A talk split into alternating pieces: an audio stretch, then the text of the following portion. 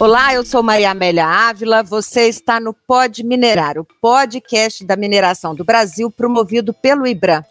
A mineração não dura para sempre e nem dá duas safras. Pensando nisso, Minas Gerais lançou um programa com o intuito de fomentar a economia local para diversificar e construir um caminho sustentável que não dependa apenas do setor minerário.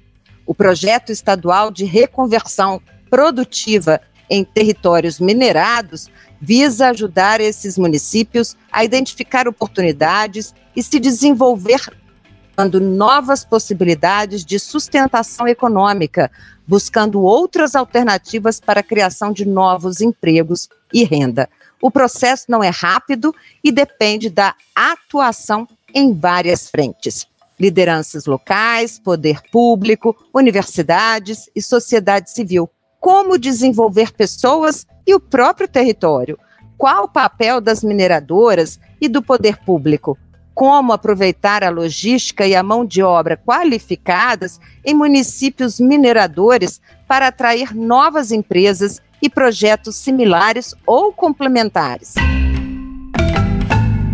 Quem vai nos ajudar a entender todo esse universo aqui no Pode Minerar são os nossos convidados. Mariana Narra, CEO fundadora da NMC Sustentabilidade Integrativa. Muito obrigada pela sua participação aqui com a gente, Mariana. Eu que agradeço, o prazer é todo meu em estar com vocês e vai ser um podcast muito especial esse. Nós convidamos também Valdir Salvador, consultor de relações institucionais da Amiga, Associação de Municípios Mineradores de Minas Gerais. Muito obrigada pela sua participação também. Um prazer, amigo, está sempre à disposição. Anderson Cabido, analista técnico do Sebrae Minas. Muito obrigada por ter aceitado o nosso convite. Imagina, Maria Amélia, é um prazer poder estar aqui participando, pode minerar com esses colegas todos tão valiosos, parceiros já nessa, nessa grande jornada que o Estado de Minas Gerais já tem pela frente, que é da diversificação da sua economia, e o Sebrae fazendo parte aí desse grande esforço. E por fim, a gente agradece também a participação de Alexandre Melo, diretor de Relações com Associados e Municípios Mineradores do IBRA. Alexandre, muito obrigada também. Olá a todos. Olá, Maria Amélia. Muito obrigado. Um prazer estar aqui com vocês. O IBRAM discutindo esse tema, que já é antigo, mas as ações estão sendo feitas agora no momento que a gente está aqui trabalhando aí com os nossos parceiros desse painel. O estado de Minas Gerais é dividido em 13 territórios com grande dependência da mineração.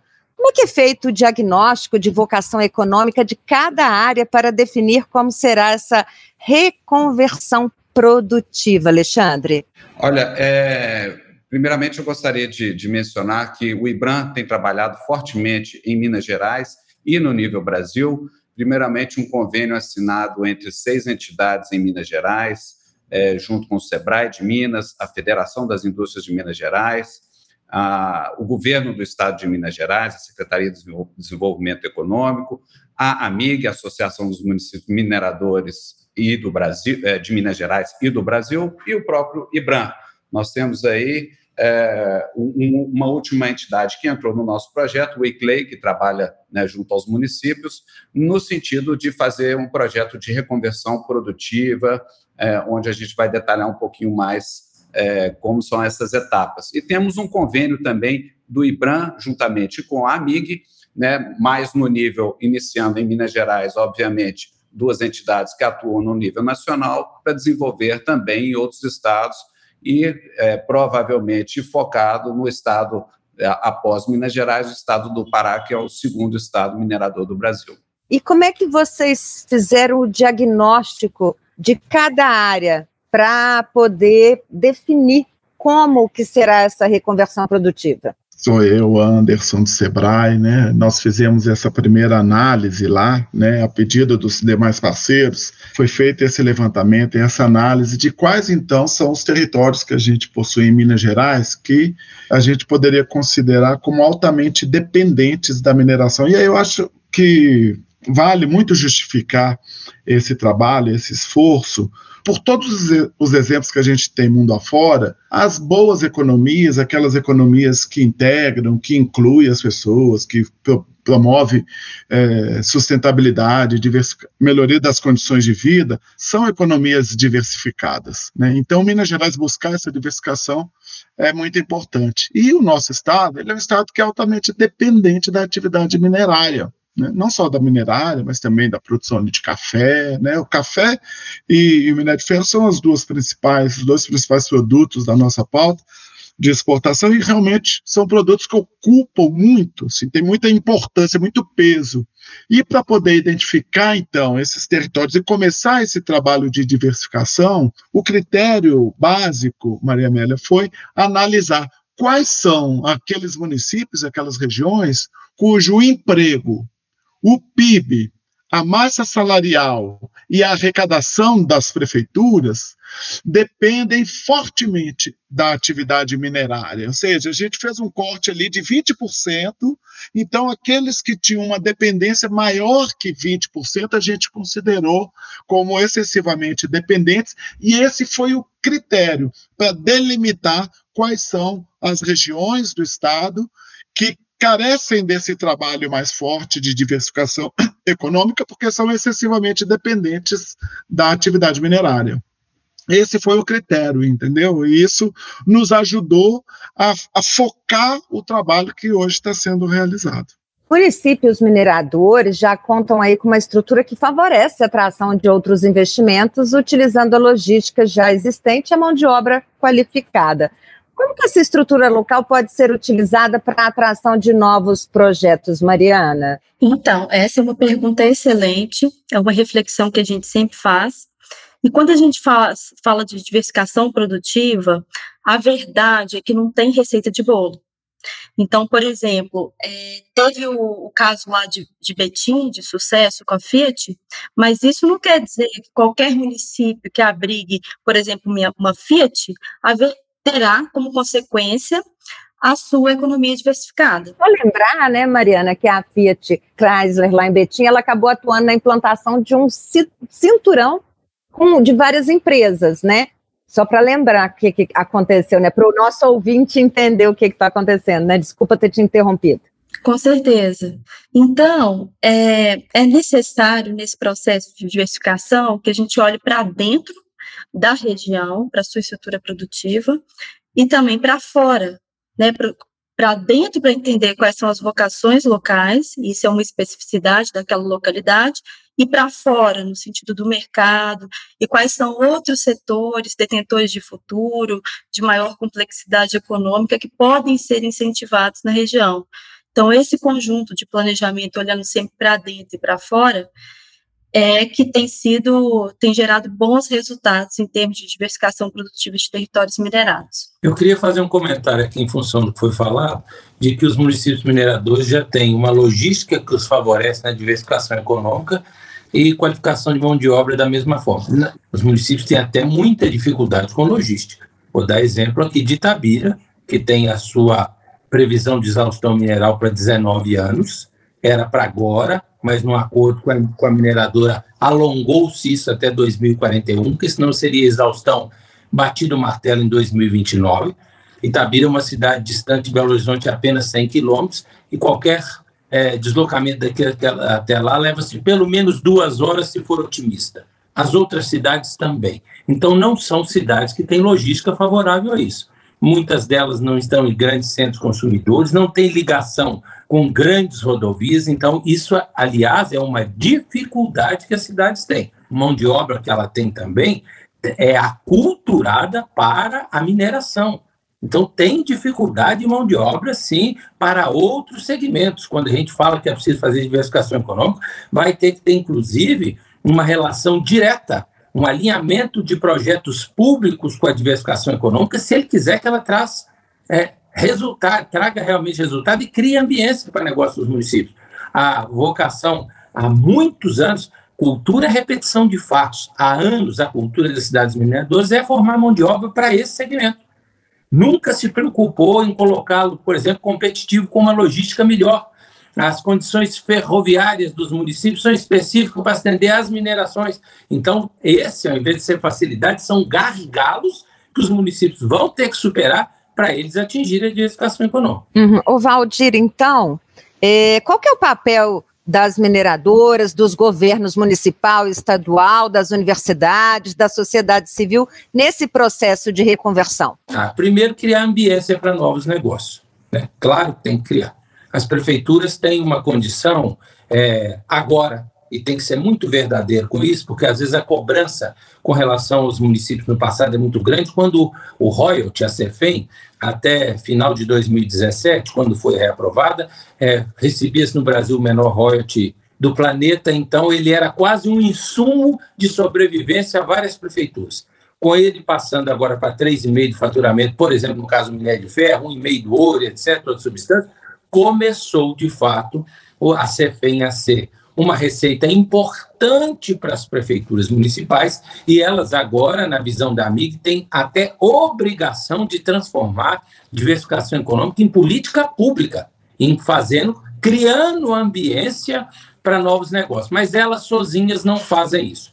Não há uma política exitosa do governo do Estado de Minas Gerais que tenha promovido diversificação econômica nas cidades ou nas regiões mineradoras. A maior prova disso, nós temos um caso recente de onde o governo do estado fez um acordo espetacular com a companhia Vale pelo acidente ocorrido em Brumadinho, rendeu ao estado 30 e poucos bilhões, nenhum centavo desses 30 e poucos bilhões foi, por exemplo, aplicado pelo próprio estado na infraestrutura da diversificação para melhorar a diversificação econômica das cidades mineradoras. Inclusive, inclusive na parcela que vai para a União e para os estados, né, Juninho? É muito importante isso. Não apenas na parcela que cabe aos municípios. Uhum.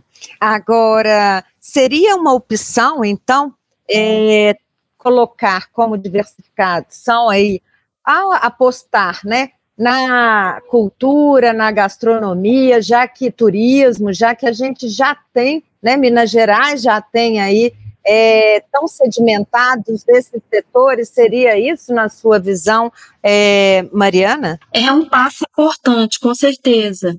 É, principalmente porque as atividades de turismo, por exemplo, inclusive a, a gastronomia, elas têm características complementares à mineração. Por exemplo, a mineração é, por natureza, poupadora de mão de obra. A geração de emprego não é tão significativa assim na mineração. Porém, nas atividades de turismo, nas atividades culturais, de gastronomia, é, nessa, essas atividades geralmente são intensivas no fator trabalho, ou seja, são grandes geradoras de emprego. É, e, ao mesmo tempo, essas atividades culturais elas já estão em Minas Gerais, nos mesmos territórios onde há mineração, até pelo passado, né, são, são regiões mais antigas no estado. Então, é importante, e aí tem algumas questões que precisam ser olhadas. Por exemplo, é natural que o turismo, por exemplo, compita pelos mesmos recursos naturais, como, por exemplo, o uso da água, é, que a mineração. Então, alguns conflitos com relação ao uso de recursos naturais têm que ser tratados. A capacidade de hotelaria também, porque a mineração também compete com o turismo pela, pela, pelo serviço de hospedagem local, e, ao mesmo tempo, tem que se ter ciência que no Brasil, as atividades de turismo, por exemplo, elas não são capazes de gerar riqueza e PIB na mesma magnitude que os empreendimentos minerários. Então, elas são importantes para valorizar, por exemplo, fazer o resgate da identidade territorial, valorizar as vocações locais, porém sem a pre pretensão é, e sem colocar o peso nessas atividades de gerar, ter a mesma pujança econômica que a mineração tem. É, eu gostaria de, sim, fazer um complemento, concordo plenamente com a Mariana Narras, e no sentido que a, a, a diversificação no termo, né, indo para o lado do turismo, ela é importante, mas é, precisamos ir um pouco além do turismo. Né? A gente foi muito bem colocado aqui quais são os nossos gargalos que nós temos. Né? Infraestrutura, basicamente, é o que ela citou, acabou de citar agora. Né? Não adianta fomentar um turismo sendo, sendo que o município não tem restaurante, não tem hotel, não tem uma infraestrutura básica para atender o turista. Né? É, aí entra a questão da logística, que foi muito bem mencionada aqui pelo Valdir Salvador, da AMIG, né? a capacitação de mão de obra e a gestão dos recursos. Né? Os municípios recebem não só o, o, a tributação do royalty, a CEFEM, mas também a divino da CEFEM, que é parte de outros tributos que é gerado nesse território. Então, é importante que haja uma gestão eficaz desses recursos que traga realmente a diversificação econômica. E eu coloco aqui um desafio que é o seguinte: é o tripé que eu menciono em todas as minhas falas sobre diversificação econômica. Nós precisamos ter esse tripé, tripé consolidado e muito bem estruturado, que seria as empresas, com o papel das empresas colaborando é, junto ao território onde ela atua, Basicamente, várias empresas mineradoras já possuem seus projetos, não só pelo requisito legal de licenciamento ambiental, mas já possui seu, seu projeto de educação ambiental, seus projetos sociais, né, voltados ao município. Temos o segundo pilar, que é o poder público, as prefeituras têm que estar engajadas e incentivadas na implementação da diversificação econômica, e o terceiro pilar, que são, obviamente, a comunidade escutar a comunidade, saber que são os anseios da comunidade e capacitar essa comunidade para que possa diversificar né, outros setores, né, é, porque essa, essa, é, esse é um tema que não só compete à mineração. A mineração está puxando isso, obviamente, porque deve ser,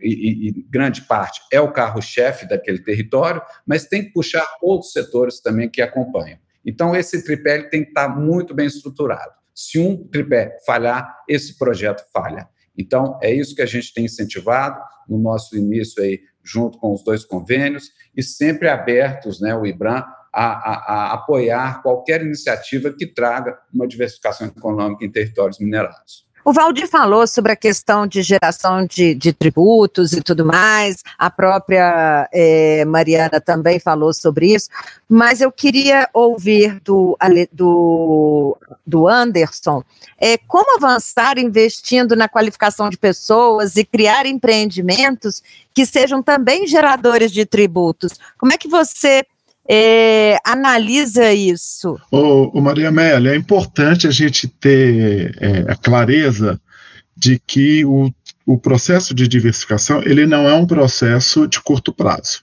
Né? Ele é um processo de longo prazo e por isso essa estrutura proposta pelo Alexandre de governança territorial, onde possa haver um grande pacto envolvendo sociedade civil, poder público e setor empresarial, é fundamental para garantir a perenidade dessa estratégia, porque, como eu disse, a diversificação ela acontece no longo prazo, e nesse longo prazo nós vamos ver muitas mudanças de governo.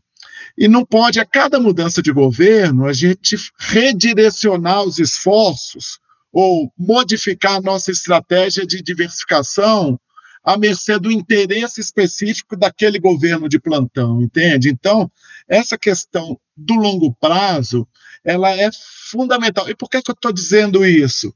Porque a diversificação econômica, para ela poder ser legítima, para ela poder ser efetivamente includente, ampliar as oportunidades para todas as pessoas do, daquele território, é para que isso aconteça, é necessário que a gente aumente a capacidade empreendedora desse território. É necessário que a gente amplie as oportunidades para as pessoas do próprio território. Por isso é fundamental que a gente faça é, esse trabalho de preparar a mão de obra que vai atuar nos, nos, novos segmentos, nas novas alternativas econômicas que aquele território ali vai encontrar, mas que a gente possa também, e esse ponto ele é primordial, para que a gente possa também despertar uma capacidade empreendedora nesses territórios, que de uma certa maneira ela foi amortecida, ela foi eliminada, ela foi reduzida pela presença de uma grande empresa, entende? A, a, presença de uma grande empresa, não só na área da mineração, mas a presença de grandes empresas, elas via de regra, sabotam a capacidade empreendedora do território, porque ela passa a ser o sonho de consumo das pessoas. Né? Eu quero trabalhar naquela grande empresa, ao invés dele pensar possibilidades de empreendimento. Então, remontar isso nesses territórios, para que as pessoas possam empreender na área do turismo, na área da gastronomia, na área da economia criativa, seja na área da saúde, do comércio, da agricultura, da indústria, o que for é necessário que a gente tenha isso, e esse trabalho é um trabalho de médio e longo prazo. Então, só concluindo o raciocínio dentro da pergunta que você fez, é fundamental que tenhamos uma estratégia construída de médio e longo prazo, que ela não se modifique a cada novo governo, a cada nova gestão que entra, e embutida nessa estratégia esteja o processo de conversabilidade da mão de obra paralelo ao trabalho de despertar da capacidade empreendedora da população. Olha, não é fácil fazer diversificação econômica, como o Anderson colocou, como outros aí colocaram. Uma missão árdua de curto, médio e longo prazo, o curto da sensibilização, de voltar à vocação empreendedora do município, de é, mostrar, explicitar aos próprios gestores a fragilidade da economia do município, porque a dependência da economia mineral é absurda. Minas Gerais é, aliás, o país tem uma concentração geológica absurda, né? O grande recolhimento que se fez no Brasil se dá em três dúzias de cidades. E todas essas têm uma dependência da atividade mineral, a exceção de Nova Lima, que hoje está em 63%, se não me engano, todas acima de 75%. Então, os municípios têm que criar ambiência, as empresas têm que apresentar os seus fornecedores para tentar alternativas de trazê-los para perto, o governo do estado tem que envolver, tem que haver persistência, tem que se transformar em política pública. Se essas políticas não são perenes, muda-se a visão daquele governador, daqueles prefeitos. Então, o que a gente tem certeza absoluta é que é uma necessidade de persistir tecnicamente e politicamente no assunto para não haver uma falência de médio e longo prazo na maioria desses territórios ou na totalidade desses territórios que tem uma total dependência da atividade de mineração.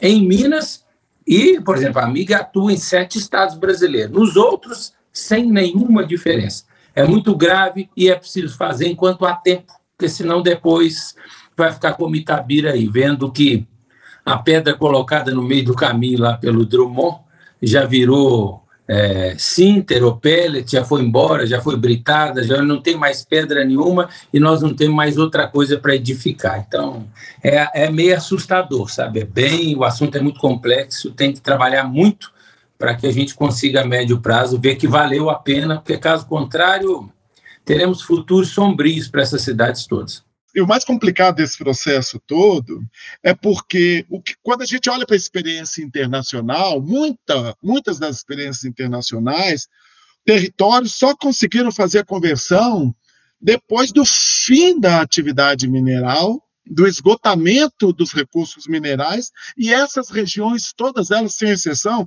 entraram num profundo processo de depressão econômica, de muito e grande sofrimento e longo sofrimento, para depois sair lá na frente com o território reconvertido para uma nova atividade, com economia diversificada. Então, convencer os nossos territórios de que esse trabalho de diversificação precisa ser feito agora, antes da exaustão, antes da, da redução da importância que a mineração tem, é um grande desafio, é um processo, de fato, como você bem disse, cultural, de convencimento, de sensibilização, de que a gente não deve por toda a experiência que o mundo já nos mostrou, a gente não deve aguardar a exaustão para só depois começar a preocupar, porque o processo leva-se tempo. E nesse levar tempo acaba causando muito sofrimento se a gente esperar a exaustão acontecer. Que é o seguinte, muito bem colocado por, pelo Juninho, né? Vou chamar de Juninho agora, já que podemos falar,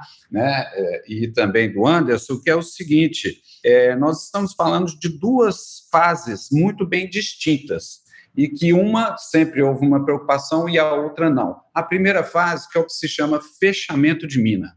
Né? Fechamento de mina, nós temos todos os requisitos legais para apresentar em processos né, de licenciamento ambiental e outros processos é, é, derivados para licença, né, para operação do empreendimento. Então, existe ali o plano de fechamento de mina. Né? Isso já existe manual, né, tanto pelo ICMM, que é o IBRAM Mundial, tanto pelo IBRAM, onde coloca, coloca ali quais são os passos né, que deve, devem ser respeitados e informados né, para os órgãos públicos sobre o fechamento de mina. É o que vai acontecer ali, naquele local onde foi lavrada o minério, onde foi né, toda a atividade foi exercida, o que, que vai virar aquele local. O segundo é o que a gente está falando aqui de diversificação econômica. é o que, que vai acontecer com aquele território após o fechamento da mina. Né? Então, é bom separar essas duas partes, né, vamos, dizer, mais tecnicamente e didaticamente, fechamento de mina é uma coisa e o que vai acontecer no futuro daquele território é a diversificação econômica, que, como muito bem colocado aqui, é um projeto, é, um, é uma ação, uma atitude de todos a longo prazo. Né? Então, é bom já colocarmos isso na agenda né, do município, na agenda é, é, do, das empresas e da comunidade, que é, já estamos passando do momento de discutir. Agora, Alexandre, você acha que, além de identificar outros meios para diversificação econômica, o beneficiamento de rejeitos é também uma saída? Sim, existem várias outras oportunidades após o fechamento de mina, né? É, onde possa ainda subsidiar a população, a comunidade, ainda mantendo uma renda é, similar à renda que a população tem durante a operação da mina. A questão do reaproveitamento de rejeitos é uma oportunidade, né? Nós temos, inclusive, dentro do IBRAM, o Mine Hub. O Mine Hub é o primeiro hub de inovação aberta da mineração no mundo, e ali várias startups né, e, e várias empresas apresentando soluções, inclusive para a questão de reaproveitamento de rejeitos, né, que eu falo aí que nem são rejeitos, são coprodutos que possam, possam ser utilizados aí como base para outras, outras indústrias.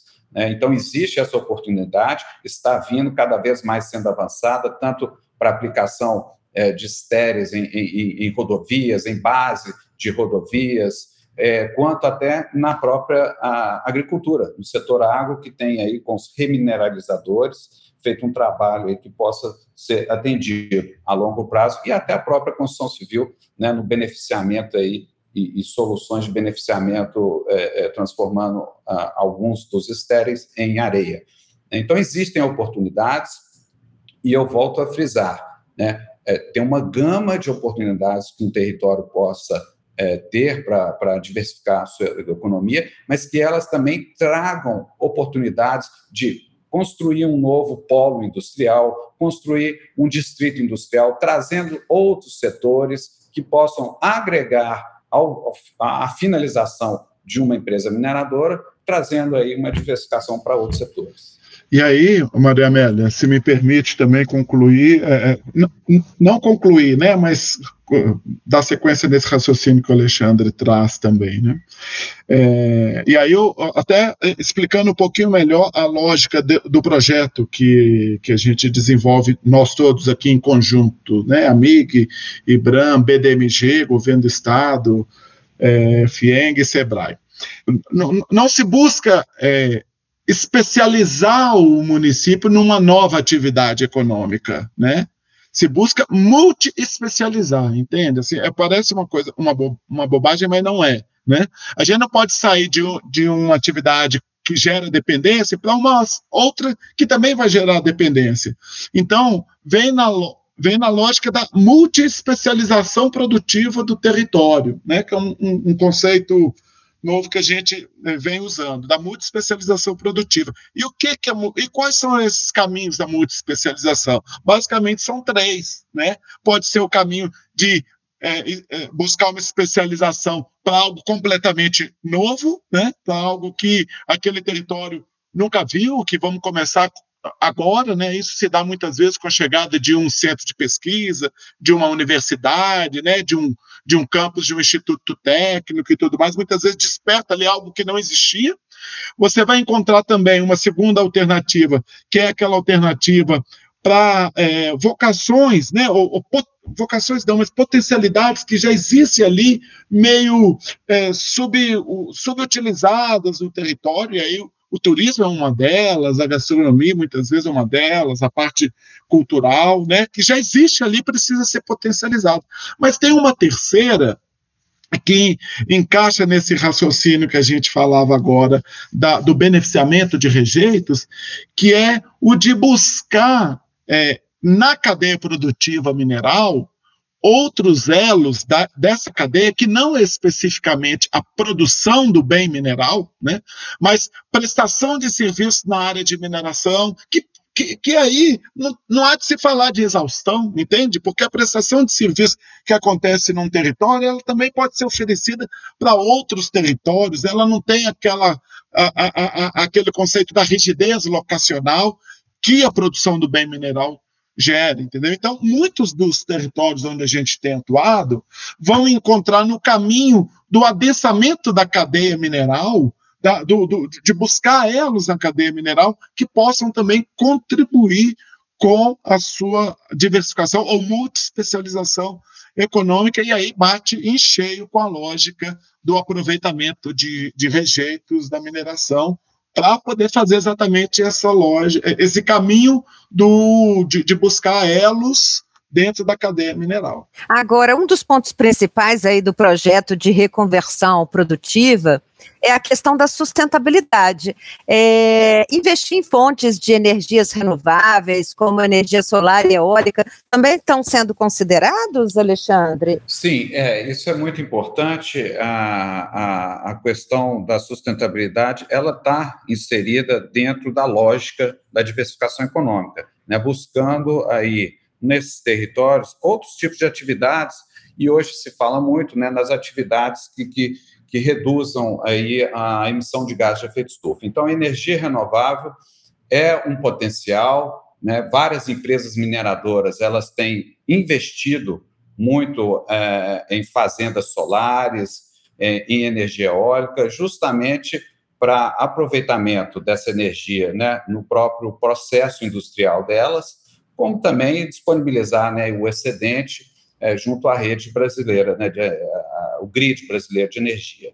Né? Então, isso é, um grande, é, é, uma grande iniciativa do setor mineral, como outras também que possam, nós falamos aqui né, do reaproveitamento de coprodutos, é, é, na parte de energia renovável, é, tem outra, outras iniciativas também, que é a própria preservação de áreas né, que não são mineradas, mas que, que são áreas das próprias mineradoras. Essa preservação é muito importante, inclusive pode até gerar um possível mercado de carbono regulado no Brasil, podem gerar oportunidades para as empresas.